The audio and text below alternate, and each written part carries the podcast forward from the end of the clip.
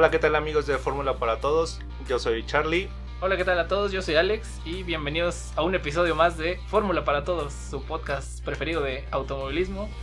De fans para fan. Y bueno, ya eh, al fin eh, arrancaron las categorías más importantes del automovilismo, lo platicamos en el episodio pasado. Ya, ya tenemos dos carreras de Fórmula 1, varias carreras de IndyCar, de NASCAR, bueno, muchísimas categorías que ya están arrancando a puerta cerrada afortunadamente y, muchas medidas de sanidad. Pero lo importante es que, bueno, lo que más nos gusta a todos nosotros es que está de vuelta el automovilismo en, en, todas sus categorías prácticamente. Así es, y pues bueno, ahorita en, este, eh, en esta primera parte del podcast vamos a hablar exclusivamente de Fórmula 1 porque ha habido tanta información y tanta actividad que, que tuvimos que hacerlo de esta manera. No, y, y, que no solo en, en, el tema de las carreras, ¿no? Porque al final pues, son dos fines de semana seguidos en Austria, más aparte toda la información que está circulando, ¿no? Del, del mercado de pilotos, de que si los equipos están o o no están listos. Vaya, vamos a platicar de muchísimos temas que poco a poco iremos tocando en, en, este pequeño episodio. Así es amigos y bueno, pues vamos a empezar con lo del Gran Premio de Austria, que es la, por así decirlo, la carrera 1, que tuvo lugar hace dos semanas. Y bastante entretenida la carrera, ¿no? O sea... Pues después de 210 días de Fórmula 1,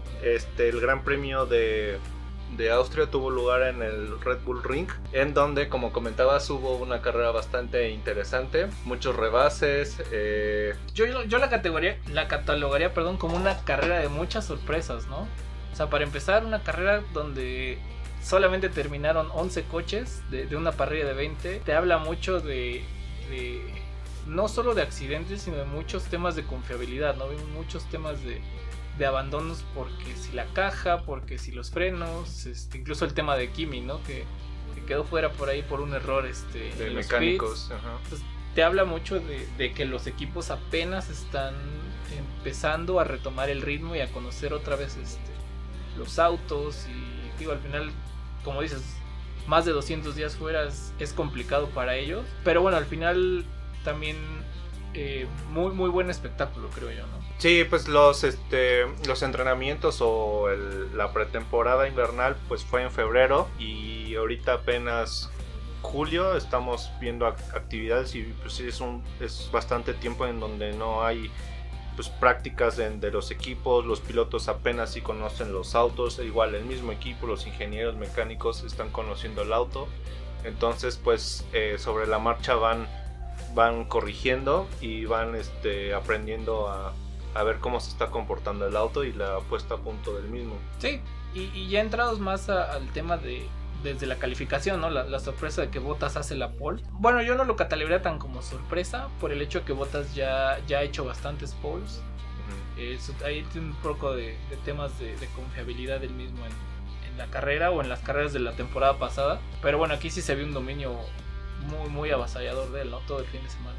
Sí, y lo que a mí me sorprende de este primer Gran Premio fue el, los resultados que, que consiguió eh, Racing Point, igual desde las primeras prácticas libres del viernes. Yo creo que es la sorpresa hasta ahorita de la temporada, ¿no? Digo, vamos a hablar ya después de, de la carrera 2 como tal.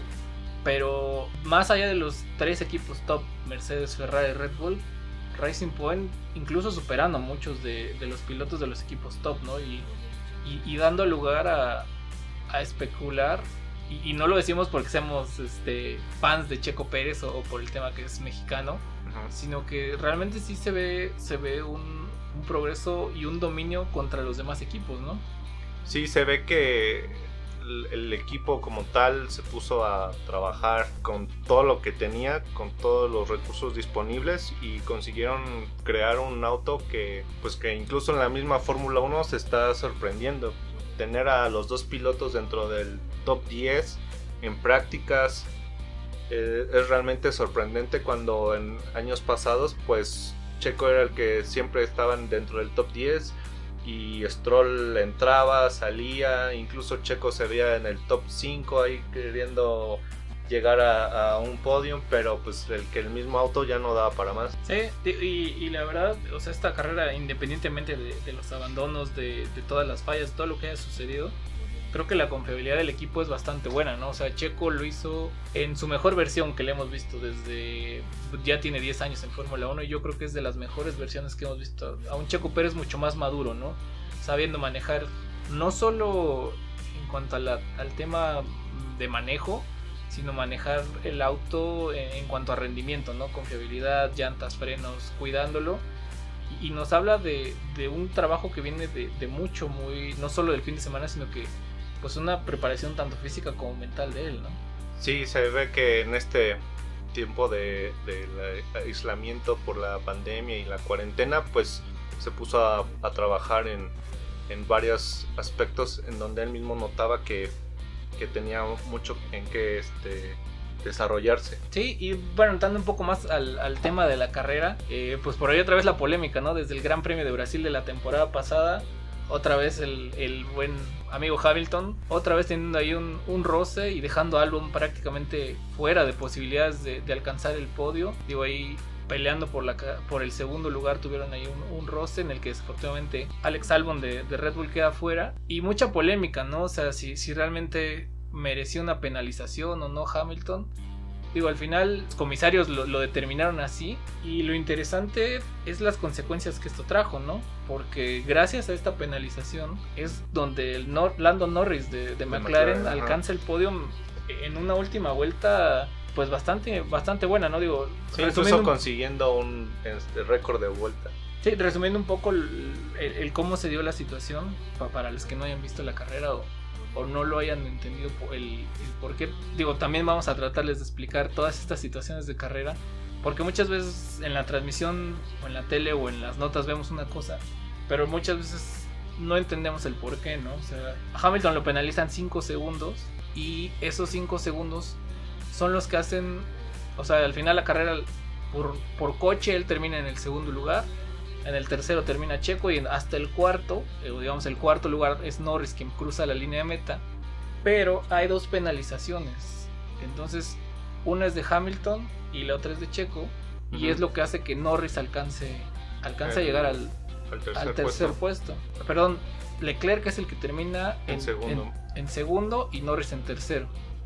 Sí, el podium fue Bottas, Leclerc y Norris. Y realmente igual también lo sorprendente es eh, las posiciones que alcanza McLaren eh, con Norris y Sainz en, dentro del top 5. E, ese es un punto muy importante, ¿no? El, el, el performance de McLaren.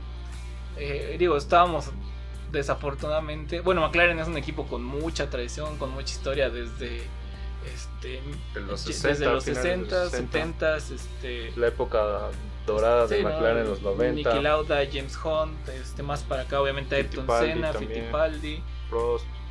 Y, y, más para acá incluso este Hakkinen y, y el mismo Hamilton, ¿no? Que, que, fue el Sí, que el último campeonato de pilotos de McLaren fue con Hamilton. Y después ya la historia que muchos conocen, el tema de Alonso, ¿no? Que la mala confiabilidad y que si el motor de GP2 y Honda, bueno, esa es una, una historia muy triste. Pero bueno, al final, eh, qué bueno que Hamilton, que perdón, que McLaren esté repuntando, ¿no? Porque eso le da mucho más este, ese, saborcito, ¿no? De los equipos, pues digamos, clásicos. Porque no, no podemos decir que todavía es un equipo top, o que haya regresado a ser un equipo top como lo fue hace 10 años, pero sí el, el, tema que regresa McLaren con una confiabilidad y un equipo fuerte, ¿no? Que, que, puede pelear podios y lo está demostrando. Sí, incluso lo vimos el año pasado con el podium de Sainz en Brasil. Sí, que Sainz también por un poco, pues si tú quieres un poco de suerte, por una penalización que no se alcanzó a subir al podio, que no lo pudo celebrar en Brasil, pero también te habla del buen manejo y de la buena confiabilidad que tienen sus pilotos, ¿no? Tan es así que, que eso le llevó a Sainz a estar el próximo año en Ferrari, ¿no? Que quién sabe cómo lo piense Sainz ahora. Si, sí, que igual lo he sí, visto. En, está viendo Ferrari. En memes de, de Sainz buscando en Google cómo, cómo eliminar un contrato con Ferrari. Pero Y esa parte es, o sea, la parte de Ferrari ahorita es compleja, ¿no? O sea, Ferrari tiene una crisis existencial y de equipo bárbara. bárbara, ¿no? Yo creo que no es, no es de este gran premio. O sea, yo creo que No, ya se es de dos o tres temporadas atrás. Bastante tiempo. Y, y que Ferrari, ca- cada carrera es algo inesperado, ¿no? O sea, prácticamente Vettel en un error de manejo de él, tratando precisamente de superar a Sainz, queda pues, prácticamente al fondo de la, de, la, de la parrilla en la vuelta, bueno, las primeras vueltas no, no recuerdo exactamente en qué vuelta. Y Leclerc que prácticamente después del tercer safety car, increíble lo que hace, ¿no? O sea, de, de- rescató, realmente rescató Leclerc a Ferrari con un segundo lugar muy, muy inesperado para ellos. Él mismo lo dijo, ¿no? Sí, ni O siquiera sea, se lo creían. pues, él, él mismo Leclerc en las entrevistas decía, pues yo me siento muy feliz de, de lograr este resultado que nosotros no esperábamos, pero pues nos lo encontramos, ¿no? Y caso completamente distinto a, a la carrera 2, ¿no? Sí, que totalmente opuesto a lo de la carrera 1. Pero bueno, ya, ya entrando un poco más a- al tema de la carrera 2. Bueno, para cerrar primero la, la carrera 1, bueno, bastante accidentada, incluso hay mala suerte para muchos pilotos. Pero bueno, en general, muy, muy espectacular, ¿no? Muy entretenido. Hace mucho que no veíamos un gran premio tan, tan entretenido. Y también la especulación que genera el, no ver Fórmula 1 en 200 días, ¿no? Sí, esa especulación de saber cómo van a estar los equipos, eh, quién va a estar dominando, bueno, obviamente este Mercedes, pero quién va después, Es, eh, entre Red Bull, Ferrari, este, cómo iba a estar Renault peleando contra McLaren, si McLaren iba a estar en el tercer o cuarto puesto, lo que nadie se esperaba es la reacción de Racing Point.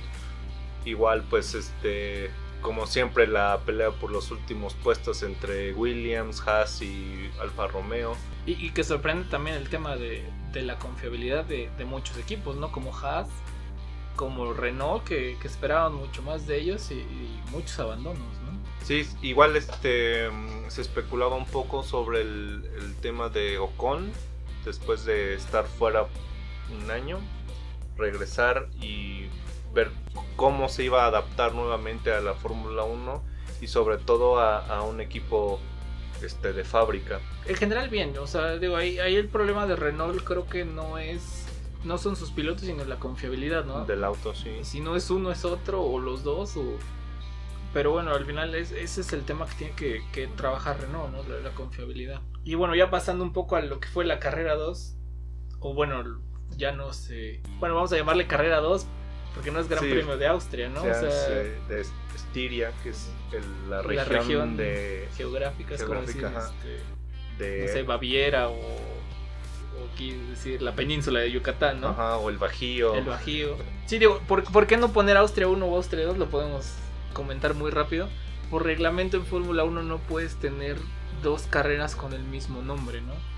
Entonces, eh, obviamente lo, lo vamos a estar viendo en las fechas que sean dobles, incluso en, en Silverstone, que también son fecha doble, va a ser el Gran Premio del 70 aniversario y va a ser el Gran Premio de Inglaterra. Entonces, por reglamento Fórmula 1 no puede tener dos carreras con el mismo nombre. Nombre. Entonces, por eso están buscando eh, estos cambios, ¿no? No es que no sea práctico poner pues, Austria 1 y Austria 2, ¿no? Ajá, igual hace años pasaba en España, que España tenía el, Gran Premio de España en Barcelona y el Gran Premio de Europa en Valencia. Correcto. Entonces, digo, y como hace muchas historias, ¿no? Incluso estaba en Estados Unidos, había dos carreras, ¿no? El Gran Premio del Pacífico y el Gran Premio de Estados Unidos, que el del Pacífico era en Long Beach Ajá. y el de Estados Unidos podría ser en Wattis Glen o en Detroit. Digo, Estados Unidos creo que ha tenido, es de los países con más pistas, ¿no? Ninguna tan emblemática, pero, pero sí ha tenido muchas, ¿no? Pero bueno, ya entrando después del breviario cultural del- de, los nombres, Mm. entrando un poco al, al tema de la carrera de Austria 2 o Estiria. Estiria, no, no, no se me puede quedar bien el nombre. Eh, digo, muy, muy raro. Empezando por las prácticas, ¿no? No, Las sorpresas de las prácticas es Checo Pérez en el primer lugar, ¿no? Sí, práctica 1, primer lugar. Práctica 2, tercer lugar. Y de ahí, pues obviamente tenía muchas expectativas para la calificación. Desafortunadamente tuvo un problema en la quali, queda fuera de la quali 1. Sí, luego, luego eliminado. Y es que eh, durante el viernes, durante las primeras prácticas, eh, incluso a Bottas y a Hamilton, el mismo equipo, lo- los empezaron a presionar por los pronósticos de lluvia para el día sábado, en donde había la posibilidad de que no hubiera clasificación porque no iban a saber qué tan grave iba a ser la, la lluvia Sí, se esperaba un- una lluvia torrencial. torrencial, ¿no? Digo, no es un tifón. Y, y también para explicarles el porqué de esto, ¿no? Hay, por parte del reglamento de Fórmula 1 te habla que si no se logra la calificación por temas del clima, eh, no es como en otras categorías que se arranca por cómo va el campeonato o, o por el tema como en NASCAR, ¿no? De los equipos, este, digamos, de top, sino que en Fórmula 1, si no se logra la calificación, se arranca como en la práctica 3 y si no se logra la práctica 3 se arrancan con los resultados de la práctica 2 y así sucesivamente entonces el sábado que era el día de la práctica 3 y la calificación que de hecho la práctica 3 no se llevó a cabo Sí, por lo mismo. la por lo lluvia. mismo de la lluvia estaba el riesgo o la posibilidad de que se quedaran como los resultados del viernes digo al final se dio la calificación Hamilton dominó la verdad muy bien su manejo en lluvia. Y obviamente este, pues Checo quedó fuera no pero bueno al final eh, ya para la carrera obviamente un clima completamente diferente clima seco este obviamente ya todos con, con distintos compuestos. Y, y la sorpresa es el, el, el hecho de que Checo haya sido el driver of the day, ¿no? Votado no solo, no es que lo digamos como mexicanos otra vez, sino que es algo a nivel mundial, ¿no? Sí, que los mismos fans del mundo votaron por eh, la labor que hizo Checo el domingo en la carrera. Y es que hasta eso la eh, mala clasificación que tuvo por la puesta a punto del auto en seco y clasificar en lluvia pues no ayudó en nada. Y el ahorrarte llantas de seco también le trajo beneficios a Checo en, en- en el neumático para arrancar. No, y sobre todo que incluso eh, en, la, en el canal de YouTube de Fórmula 1 hay un, hay un especial, bueno, un, un video especial, donde hacen toda la recapitulación de la carrera en los onboards de Checo. Hace más de 11 rebases, ¿no? Por posición. O sea, estamos hablando de que arrancó 17. 17 y, y terminar sexto, que pudo haber sido quinto, que pudo haber sido cuarto, Que ¿no? pudo ser, ajá, exacto, que pudo haber Entonces, sido cuarto. digo, al final, como dicen, el que no arriesga no gana. Y en la última vuelta tuvo ahí un toque otra vez con Alex Albon que, que ya se, se empieza a hacer un tema pues de discusión, ¿no? También, o, o de polémica realmente si Albon tiene la culpa o no de, de estos toques o Alcances. esos accidentes. Y que al final Checo peleando por el cuarto lugar, Lando Norris otra vez con una vuelta impresionante en la última vuelta. Lo rebasa faltando una curva y prácticamente llegan pegados, ¿no? El Renault de, de Richardo, y- Richardo y, el y Racing Point de Stroll. Pero digo, al final Checo se va- en el onboard se ve que se baja con una bronca y incluso hasta le hicieron un meme, ¿no? Ajá. Pero pero de reconocer el, el trabajo de Checo, ¿no? O sea, no solo no solo en el manejo, sino también en la administración del auto. Sí, y pues Checo reconoció que, que sí, la clasificación pues estuvo de, para el olvido. Pero él mismo también sabía que la- el domingo en la, en la carrera tenía en el auto y esas ganas de querer demostrar que lo del sábado era para el olvido y Sí, hay que darle la vuelta a la página. ¿no? Exactamente. Y pues sí, lo demostró y se vio con un ritmo constante. Este, la estrategia funcionó a la perfección. Las llantas duraron justo lo que tenían que durar. Este, esa administración de Checo en llantas es fabulosa. Es algo que, Sí, que lo ha caracterizado. que lo ha caracterizado. Incluso lo vimos en su, en su año debut en Sauber. Sí, sí, o sea, que, que, que es reconocido Checo como sus principales virtudes, ¿no?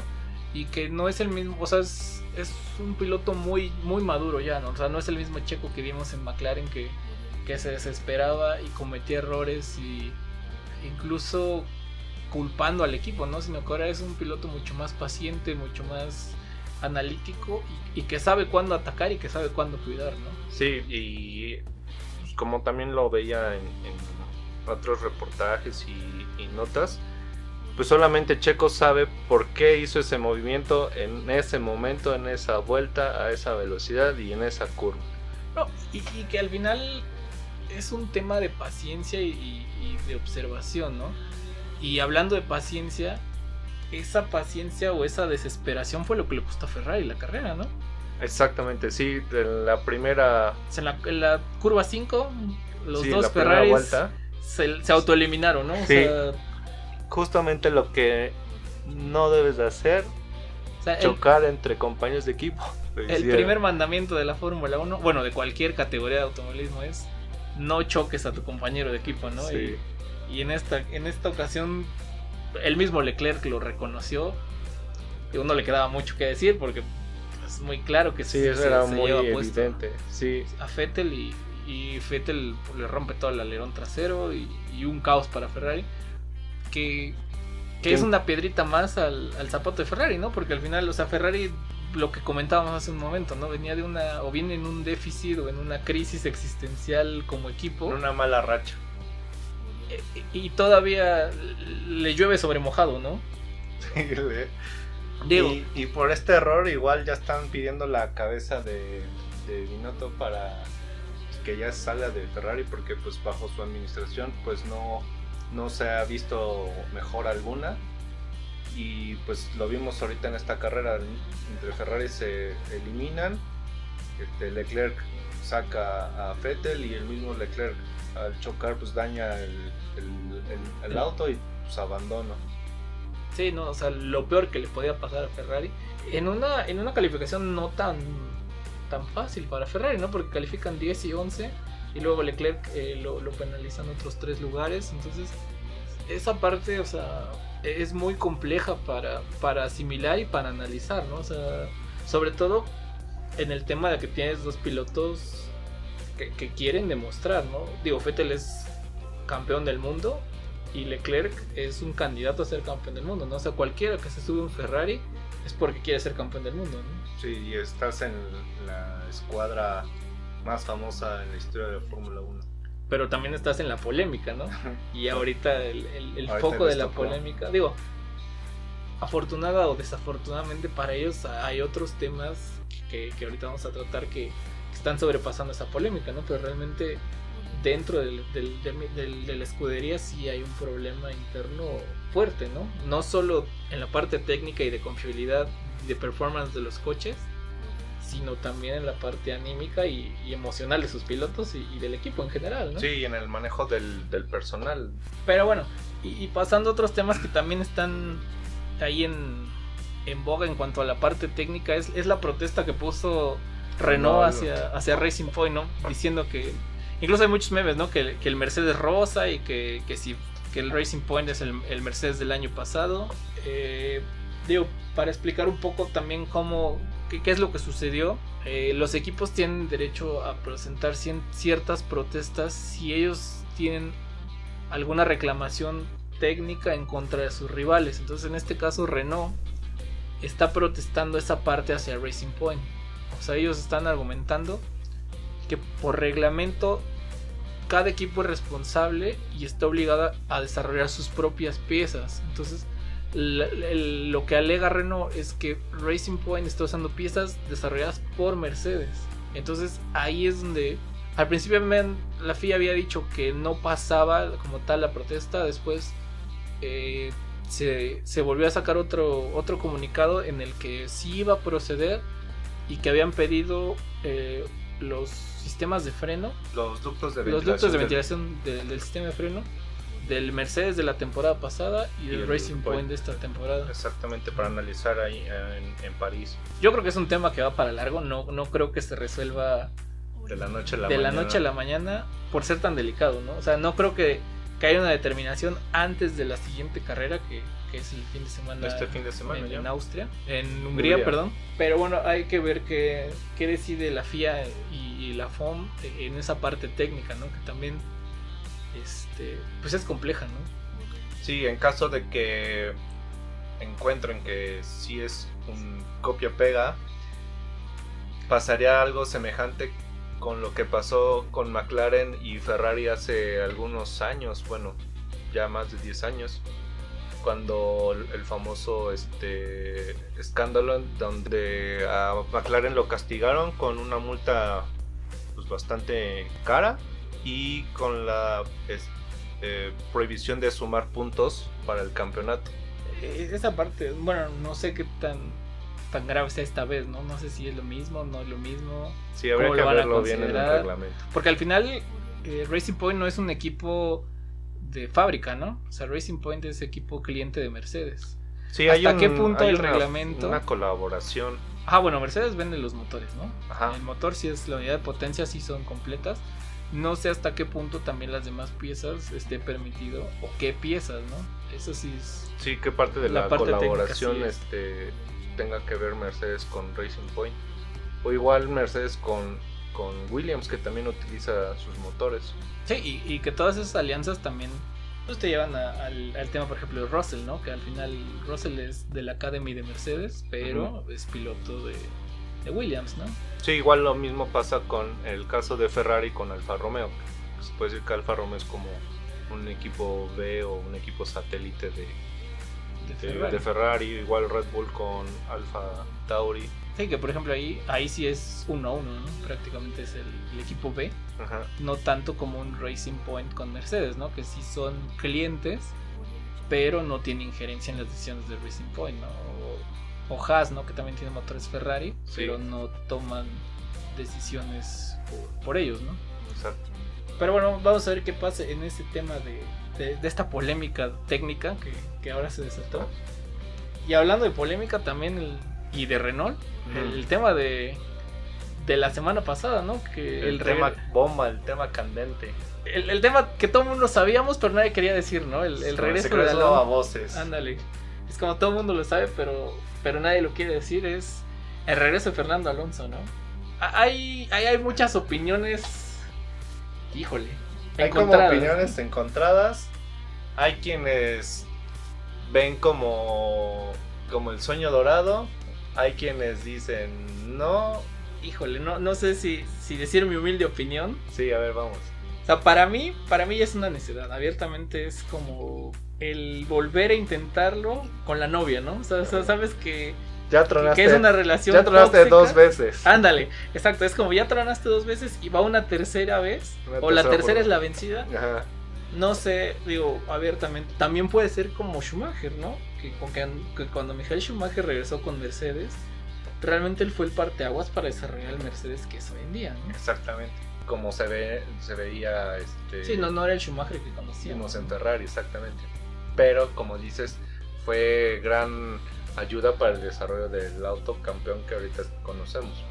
Sí, que no sé ahí realmente cuál es el objetivo de Alonso o, o qué, qué más quiere ¿O demostrar. ¿Cuál es el ¿no? propósito? Exacto, el, pro- el propósito ¿no? es o sea, demostrar que sí fue el mejor piloto durante mucho, mucho tiempo, que es un piloto muy versátil, que es muy buen piloto. No sé si es que es el mejor piloto del mundo. Esa es una opinión que cada quien tendrá.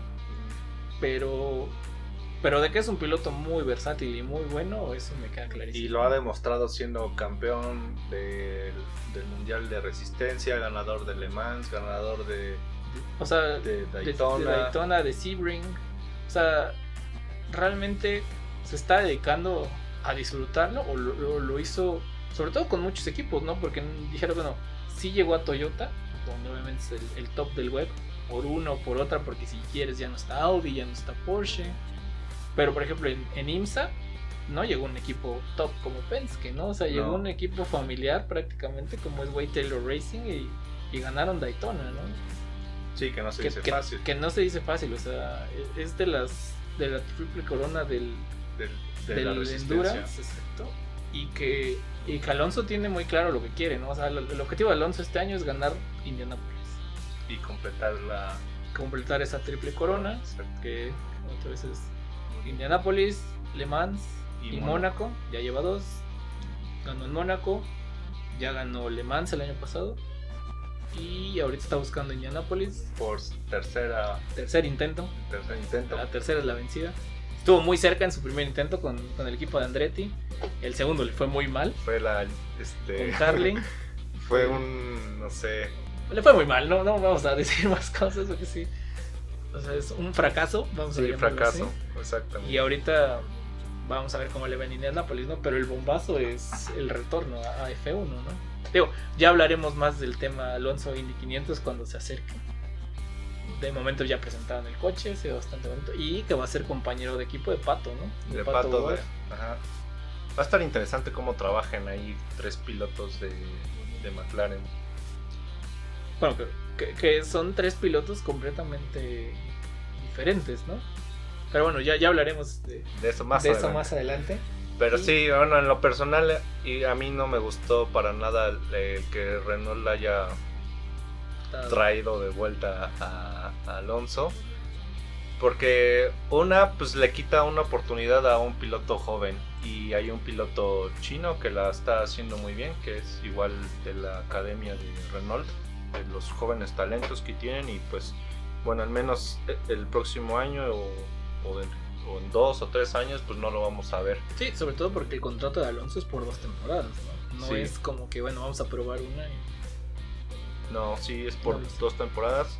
También lo que me llama mucho la atención es cuál va a ser el papel de Alonso dentro del equipo, porque pues Alonso en los últimos años dentro de McLaren, en la época de, de- de Honda, pues solamente se la pasaba Quejándose, ¿no? quejándose del El auto. GP2 porque- Engine y, que no era posible y que este coche no sé qué y lo lapeaban y... que el mismo Honda este castigó a Alonso. Sí, sí, que, que, el- que el- y, y que hubo mucha polémica también ahí. O sea, Alonso últimamente no sé si ha vuelto un berrinche caminando, ¿no? Digo, en Fórmula 1 no acabó del todo bien. Sí, no, Entonces- no, no, no, no acabó todo, de todo bien. Y esa es la parte que al menos a mí no me atrae de- del fichaje de Renault con, con Alonso. Y también se me hace como, pues ya, pues ya para qué. Si en tu segunda, En tu segundo regreso. en tu segundo regreso, pues no, no- las cosas no marcharon muy bien en el equipo y, y, pues también vienes de un escándalo del Crashgate en donde pues Alonso se vio involucrado con Renault entonces Sí, sí, la que la relación Renault-Alonso fue muy prolífera en los primeros años con, con Briatore. Que en, en el camino al tercer campeonato vino todo esto del Crashgate y que ahí fue prácticamente el- la salida de Alonso de Renault, ¿no? ujú, y también la de este Y la de Briatore, Briatore de, de Fórmula 1, ¿no? Ahora, no sé también qué planes tiene Renault que no sabemos, ¿no? Porque al final, si hay algún Briatore o algún individuo de ese, de ese estilo tras de todo esto, o sea, no, no sé qué tan fácil puedas convencer a Fernando Alonso. ¿no? sí sobre Digo, todo eso A- algo deben de haberle ofrecido interesante que él haya dicho que sí, ¿no? O sea, porque Williams podría ofrecerle un asiento a Fernando Alonso. ¿no? gratis gratis. Pero, ¿qué tanto le va a interesar a Alonso? no? Entonces digo, hay que ver cómo. y se también va- Renault no es un equipo top está en media tabla y pues también qué tanto Alonso puede ser paciente con, con un equipo de, Sí, de media tabla. de ¿no? media tabla Pero, pero de que es un gran piloto, es un gran piloto. Eso, Eso no eso no tenemos tenemos duda. ninguna duda. De que ya tal vez sea una necedad o otra situación, incluso hasta mediática, habrá que esperar a la siguiente temporada. Ahora vamos con el tema de este ru- rumor que está saliendo a penitas, a Sí, penitas. este es recién salido del horno, ¿no? Que el, el tema de, de Fettel, ¿no? Que bueno, Fettel declaró eh, antes del primer Gran Premio que él no le habían ofrecido ninguna renovación Ferrari como se había manejado. Y ahora Fettel queda, queda volando, ¿no? Entonces, por ahí hoy salió en, en un- una publicación alemana que habla que Fettel está negociando con, con Aston Martin, ¿no? Bueno, recuerda un poco que Aston Martin a partir del 2021 se vuelve equipo oficial de Fórmula 1 y, Red eh, Racing Point va a pasar a ser Aston Martin, ¿no? Que, por ahí el señor este, Stroll, Stroll papá, eh, tiene una gran cantidad de, acciones de esta parte junto con un grupo de inversionistas que obviamente no es esa es la parte importante, que no es él solo. Y pues aquí está la polémica, ¿no? Si realmente Vettel va a firmar con Aston Martin y qué va a pasar ahí en el... ¿Quién va a ser la manzana de la discordia, ¿no? Si realmente Aston Martin va a querer a Vettel con Pérez o Aston Martin va a querer al- a Vettel con el hijo del jefe, ¿no? Con Stroll Jr. Entonces- Sí, es un tema bastante mm, interesante. Conforme va pasando el tiempo, Sí, yo, esto tiene 5 o 6 horas que empezó a a salir a la luz. Por ahí hay, se habla de que Checo tiene contrato hasta 2022, que hay una cláusula, que si por ahí hablan de una fecha, de un deadline del 31 de julio. O sea, realmente hay que esperar a que, a que se dé más información. Pero bueno, el, mi muy particular punto de vista si yo fuera Aston Martin, porque al final Aston Martin como grupo no solo es Lawrence Stroll, que es el papá de Lance Stroll, sino que pues hay muchísima gente involucrada y que al final tú tienes que dar resultados, ¿no? Entonces, ¿qué, qué es lo que esperarías? Pues obviamente tener los dos pilotos mejor posicionados y en este caso, con lo que ha demostrado Checo estas dos carreras y en los últimos 10 años, Y en que la vida de Force India ¿no? y de Racing Point, yo, yo me quedaría con Pérez y, y con Fettel, ¿no? Y, porque aparte el contrato de Pérez dice que si, si, si le llegaran a, a cerrar la puerta en Racing Point, tienen que buscarle un equipo donde acomodarlo, ¿no? ajá, y pagarle un, Y pagarle obviamente un ahí un, un dobleteo, ¿no? sí. Pero bueno, hay que esperar, es, esa, esa parte sí es, está muy, muy interesante. Digo, llevamos dos carreras y ya llevamos cuatro cambios de, de pilotos, ¿no? Entonces, o sea, sí se tiene que destrabar mucho. Pero a bueno, pesar de, de- de que la pandemia pausó un poco lo de las actividades de Fórmula 1, pues lo poquito que llevamos, sí, nos ha dado que hablar, pero bastante, ¿no? De- incluso eh, por eso decidimos de- dedicar solamente este, este programa o este, este episodio solamente hablar La de Fórmula Fórmula 1 1, porque, podríamos hablar, hablar y hablar y hablar y hablar de todo lo que pasó en estas dos semanas. Pero bueno, ya hay que esperar, ¿no? Hay que esperar que se destraben muchas cosas. El próximo fin de semana es el Gran Premio de Hungría, que también bastante, bastante interesante. Hay que ver qué, qué nos espera después de estas dos carreras. Ya no sé qué esperar. sí, no sabemos si este Ferrari eh, despierte de este... A Ferrari se le da bien Hungría, ¿no? Sí, es una pista corta. eh, con- no, no es tan rápida. no es muy rápida. es- mm, me acuerdo que era la segunda pista más lenta del campeonato después de Mónaco. Sí, es un- entonces este se le da bien. Igual. Y que a Vettel se le da bien, ¿no? Que ha ganado varias veces Ajá. Y también pues otro tema que salió en esta semana fue la incorporación de nuevas pistas para el campeonato. Correcto, ahí. O sea, ahí se habían presentado ocho carreras al principio de. o para reiniciar o, re- o iniciar el campeonato. Se agregaron. Esta semana pasada se agrega Mugello en Italia, que es la pista de pruebas de Ferrari, que prácticamente está cruzando la calle de la, de la fábrica de Ferrari.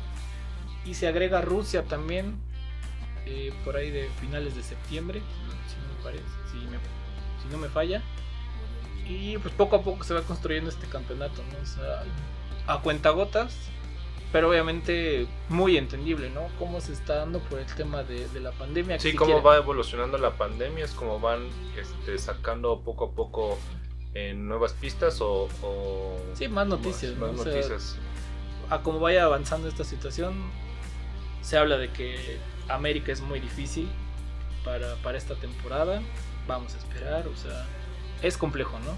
Pero bueno, lo, importante es que, se están tomando las medidas de sanidad y, sobre todo tanto sanitarias y económicas, ¿no? También, o sea, el- yo lo veía así, ¿no? O sea, el traer un gran premio a México o a Estados Unidos, pues sin público, sí es bastante invertir mucho para hacerlo un poco a medias, ¿no? Porque al final lo que le da la magia al Gran Premio de México es, Es la es gente. todo el público, ¿no?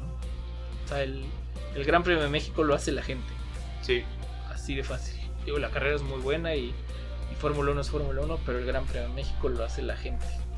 sí, Desde además es, es la pasión que nosotros como mexicanos tenemos para, para todo, para los deportes, para incluso la vida política, para las fiestas, para todo. Entonces es lo, lo bonito de México. Y pues este incluso en el Gran Premio de Sochi quieren meter público. Ah, Hay que esperar, digo, ya a lo mejor para octubre y en Europa ya tengo otra, otra tendencia, ¿no? A- a- de los números de toda este- de esta situación. Pero bueno, vamos a esperar. Afortunadamente, todavía nos faltan 5 fechas por confirmar. Hay que recordar que para que el campeonato sea oficial se necesitan 15 carreras. Ya llevamos 10 confirmadas. Faltan cinco. Faltan 5. Se habla de una fecha doble en Bahrein, otra en Abu Dhabi. más las Japón a lo más mejor las todavía fechas está. que este más lo que haya quedado colgado, ¿no? Pero bueno, vamos a esperar. Y pues esperar también la carrera el próximo fin de semana en Hungría, ¿no? Se viene. se viene bastante interesante. Ya nos estamos llenando de automovilismo, ya no sabemos ni, ni a qué hora prender la tele. Pero bueno, poco a poco ya hay, hay más categorías, hay más noticias y ahí les vamos a ir informando de todo lo que está aconteciendo, no solo en Fórmula 1, sino en todo el, el mundo del automovilismo. ¿no? Así es, y pues bueno, esto ha sido todo por este momento de Fórmula 1. Nos despedimos de este pequeño, o de este episodio, más bien no estuvo tan pequeño, pero porque hay muchísima información. Este, les dejamos nuestras redes sociales en Twitter, arroba Fórmula Pa' todos. porque Twitter no nos quiso dejar más largo el nombre. Entonces, Fórmula Pa' todos. Y en Instagram como arroba Fórmula para todos. Ahí estamos subiendo algunas historias, publicaciones. este. Igual ahí déjenos sus comentarios, qué les gustaría. Eh, ya Ajá, tenemos qué, muchas. qué- qué les gustaría que, que habláramos, este, a lo mejor algún tema que nos profundizáramos más, eh, o a lo mejor explicar de manera más general algún Sí, alguna parte técnica, alguna parte logística, alguna parte de la organización. Poco a poco estamos trabajando también para tener algunos invitados, nada más que, como dicen, que el tiempo nos lo permita. Pero bueno, les mandamos un gran abrazo. Esperamos que les haya gustado este episodio. Y No se olviden este, suscribirse. suscríbanse ahí en, en Spotify. Y nos vemos en la próxima. Yo soy Alex. Yo soy Charlie, Y muchas esto- gracias. Y esto fue Fórmula para Todos. Un abrazo.